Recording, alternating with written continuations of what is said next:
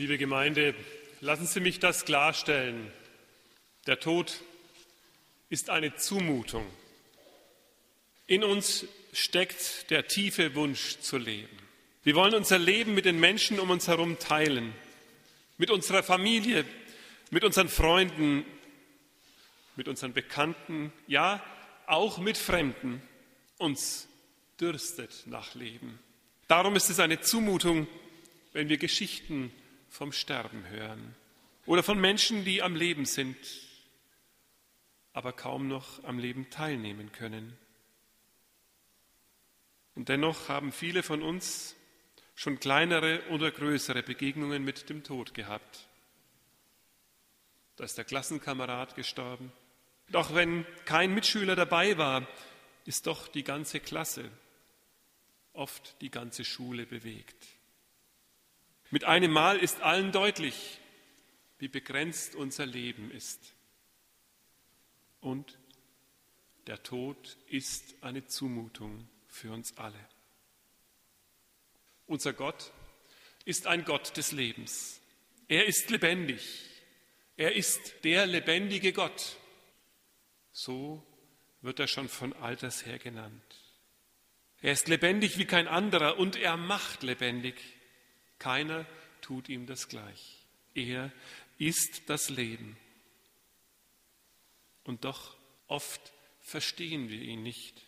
Oder vielleicht besser, wir verstehen das Leben und Sterben von Menschen nicht und schauen fragend auf Gott.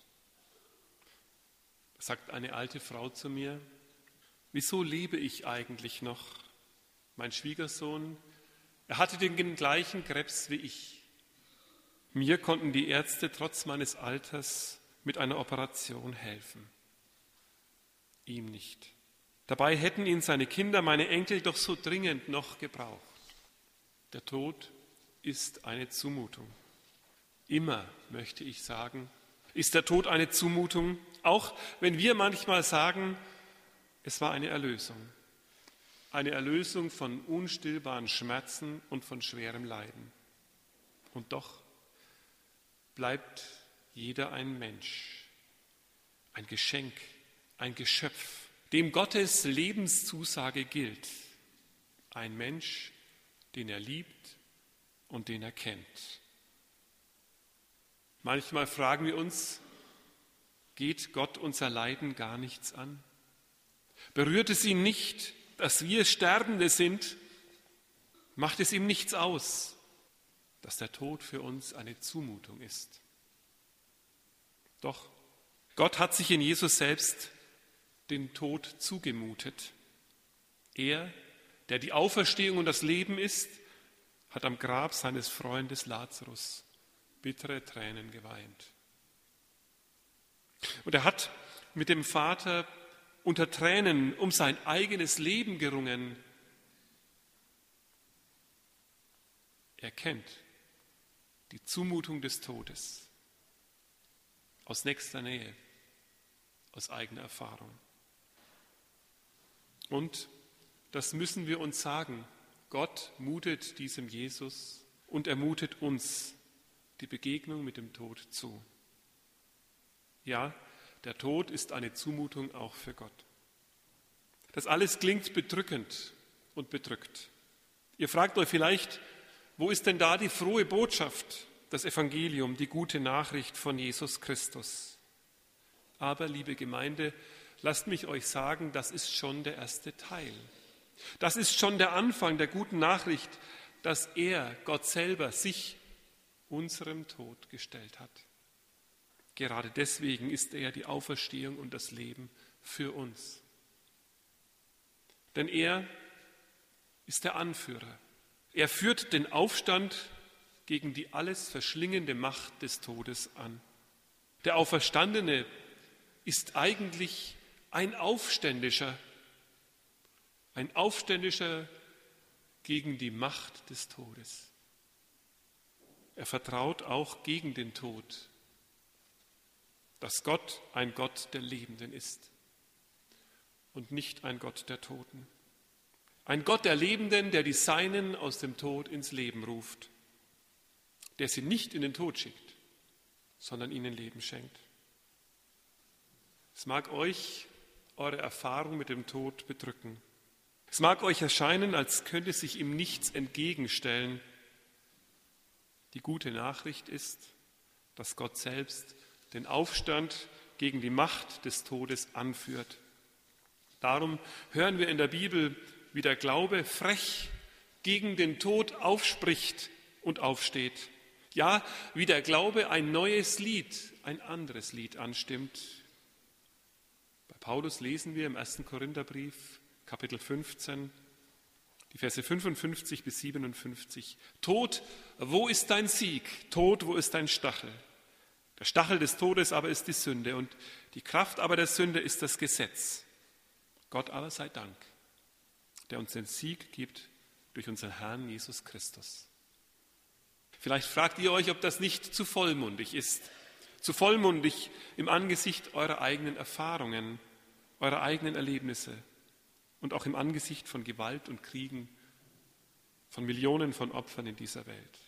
Wie kann Paulus bei all dem Leiden dieser Welt so Vermessenes sagen? Er kann es, liebe Gemeinde, weil er erkannt hat, dass der Sieg über den Tod nicht aus unserer Kraft geschieht, nicht durch unsere Hoffnung, nicht durch unsere Überzeugung zu gewinnen ist. Der Sieg über den Tod, er liegt nicht in unserer Vorstellungskraft, nicht in unseren Einbildungsmöglichkeiten. Die Auferstehung ist kein natürliches Geschehen, so wie der Frühling nach dem Winter. Nein, das ist sie nicht. Durch Jesus hat Paulus erkannt, dass die Auferstehung das Geschenk des lebendigen, des lebenden und des lebensschaffenden Gottes ist. Es gibt kein Leben nach dem Tod. Ja, ihr habt es richtig gehört. Es gibt kein Leben nach dem Tod. Das ist nicht die natürliche Folge unseres Lebens, dass wir nach dem Tod leben werden, sondern die Auferstehung, sie ist kein natürliches Geschehen, sie ist immer ein Geschenk. Es ist der Wille unseres Gottes. Er schafft Leben, er ruft uns und wir werden leben. Gott gibt uns durch Christus ein Leben, das durch den Tod hindurch besteht, schon jetzt. Er gibt uns ein Leben, für das der Tod zum Durchgang wird. Zum Durchgang in seine Gegenwart. Ja, zum Durchgang hinaus aus einer Welt des Leides und des Leidens hinein in die heilvolle Gemeinschaft unseres Gottes. Dieser Glaube macht uns zu Christen und er macht uns zu dem, was wir sind, Protestanten. Wir protestieren nicht gegen andere Kirchen und gegen andere Religionen, sondern wir protestieren gegen den Tod. So ist jeder Zug auf dem Friedhof zu verstehen. Wir folgen dem Aufständischen Christus, der am Kreuz vor uns hergetragen wird. Ein Zug des Aufstandes, der nicht den Tod, sondern das Leben vor Augen hat. Er ist auferstanden. Wir werden nicht sterben, sondern leben, weil er uns das Leben schenkt. Lasst mich euch ein Bild der Hoffnung sagen, damit es euch vielleicht leichter fällt, dem zu folgen. Stellt euch vor, da ist ein Zug und vorne steht die Lokomotive. Das ist Jesus. Ihr aber seid ein Waggon, festgemacht an ihm. Hinter vielen, vielen anderen festgemacht an ihm. Und wie die Lokomotive hineinfährt in einen Berg, in das Tunnel des Todes, so ist Jesus vor uns hineingegangen in den Tod. Wir aber ganz hinten sehen, wie er auf der anderen Seite den Tunnel bereits verlässt. Ja, er ist im Leben und er zieht uns sich nach. Wir folgen ihm. Er zieht uns hinter sich her ins Leben. Wir brauchen nichts zu tun, als an ihm zu halten. Versteht ihr das? Es kommt nicht darauf an, ob wir uns unter dem Tod etwas vorstellen können. Es kommt nur darauf an, angehängt zu sein. Es kommt nicht darauf an, ob wir uns vorstellen können, wie es in diesem Tunnel sein wird. Das ist, wie Paulus es sagt, vollkommen bedeutungslos, gemessen an dem, was er tut. Er schenkt uns das Leben. Es kommt darauf an, dass Jesus uns durch den Tod ins Leben zieht. Sterben können, liebe Gemeinde, man kann das drehen und wenden. Wir können es von niemandem fordern, dass er sterben kann. Warum? Weil Gott ein Gott des Lebens ist. Er hat die Sehnsucht nach Leben, den Durst, den Hunger nach Leben in uns gelegt. Und im Hebräischen ist das Wort für Seele das Wort für Kehle. Was für einen tiefen Durst und Hunger haben wir. Was muss alles hinabrinnen in unsere Kehle, weil wir durstig sind und hungrig sind nach Leben? Wie viel atmen wir tief ein, weil wir nach Leben ringen mit unserem Atem? Unsere Seele ist durstig nach dem Leben, das Gott schenkt. Und es ist nicht leicht zu sterben. Sterben können, das können wir von keinem fordern. Und doch, wir müssen es alle. Auf unsere Weise müssen wir alle sterben. Als Christen, als Nachfolger von Jesus Christus muss in uns der Glaube sterben, dass wir das auf irgendeine Art und Weise schon schaffen werden. Dass wir das Leben schon irgendwie und irgendwo weiterleben werden. Vielleicht irgendwo dort droben bei den Sternen. Das ist wirklich nicht leicht, diesen Glauben aufzugeben, dass das Leben irgendwie weitergeht. Nicht es geht weiter, sondern er lebt Jesus lebt weiter. Er ist auferstanden und er verspricht, dass er uns mit sich zieht ins Leben. Was immer nun hier geschieht, wie lange immer uns das Tunnel erscheint, er zieht. Ich weiß, das ist nicht leicht zu glauben, aber es ist zu glauben. Warum nehmen die Christen sich nicht dann einfach das Leben, sagt ihr? Dann wäre doch alles ganz schnell vorbei und wir wären alle miteinander dort drüben. Ganz einfach. Wir würden das Leid dieser Welt hinter uns lassen und wären bei ihm. Sie tun es, liebe Gemeinde, nicht, weil ihr Gott ein Gott des Lebens ist und weil sie Protestleute gegen den Tod sind. Dem Tod wird kein Tribut gezollt. Dem Tod wird nichts geschenkt. Wir leben dem lebendigen Gott. Wir leben aus Respekt vor seinem Gabe des Lebens. Wir huldigen in keiner Weise dem Tod. Wir verweigern jede Zusammenarbeit. Christus schenkt uns das Leben, nicht den Tod. Darum bitten wir Gott. Und in manchem alten Lied im Gesangbuch wird das auch gesungen dass er es gut macht mit unserem Ende. Dass er es gut macht mit uns, wenn unsere Zeit nach seinem Willen gekommen ist. Und das wollen wir ihm anbefehlen, dass so wie er uns Leben schenkt, auch unser Sterben in seinen Händen liegt. Und nur dann wollen wir gehen, wenn er es sagt. Wir wollen jedes Leben achten, das Gott schenkt. Wir wollen ihn bitten, dass wir tragen können, was er uns auferlegt in dieser Welt und in diesem Leben. Dass wir es tragen können miteinander, einander helfen können und so ein kleines Licht für andere sind.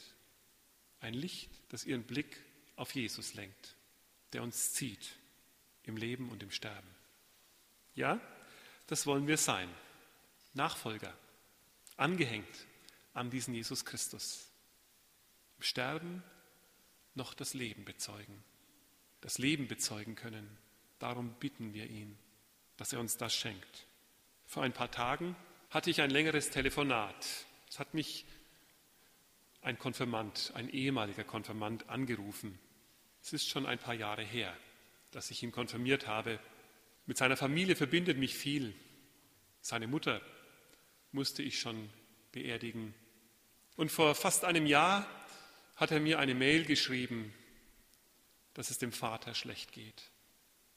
Einen Hirnschlag hatte er und wir haben gebetet, dass Gott ihm neues Leben schenkt. Es hat vielleicht vier Monate gedauert. Da konnte der Vater widersprechen. Aber dann, gerade als alles wieder gut zu werden schien, kam ein neuer Handschlag. Das war alles schlimmer als zuvor. Jetzt hat er mich angerufen, hat mir gesagt, der Vater ist tot. Und lange haben wir miteinander geredet über das, was wir geteilt haben an schönen Tagen, an schweren Zeiten. Und irgendwann in diesem Gespräch hat er zu mir gesagt, er, der mit seinen anderen Geschwistern, mit seinen Schwestern täglich beim Vater war, auch im weit entfernten Krankenhaus, hat zu mir gesagt, wissen Sie, der Vater hat uns die Zeit gegeben, dass wir ihn gehen lassen können.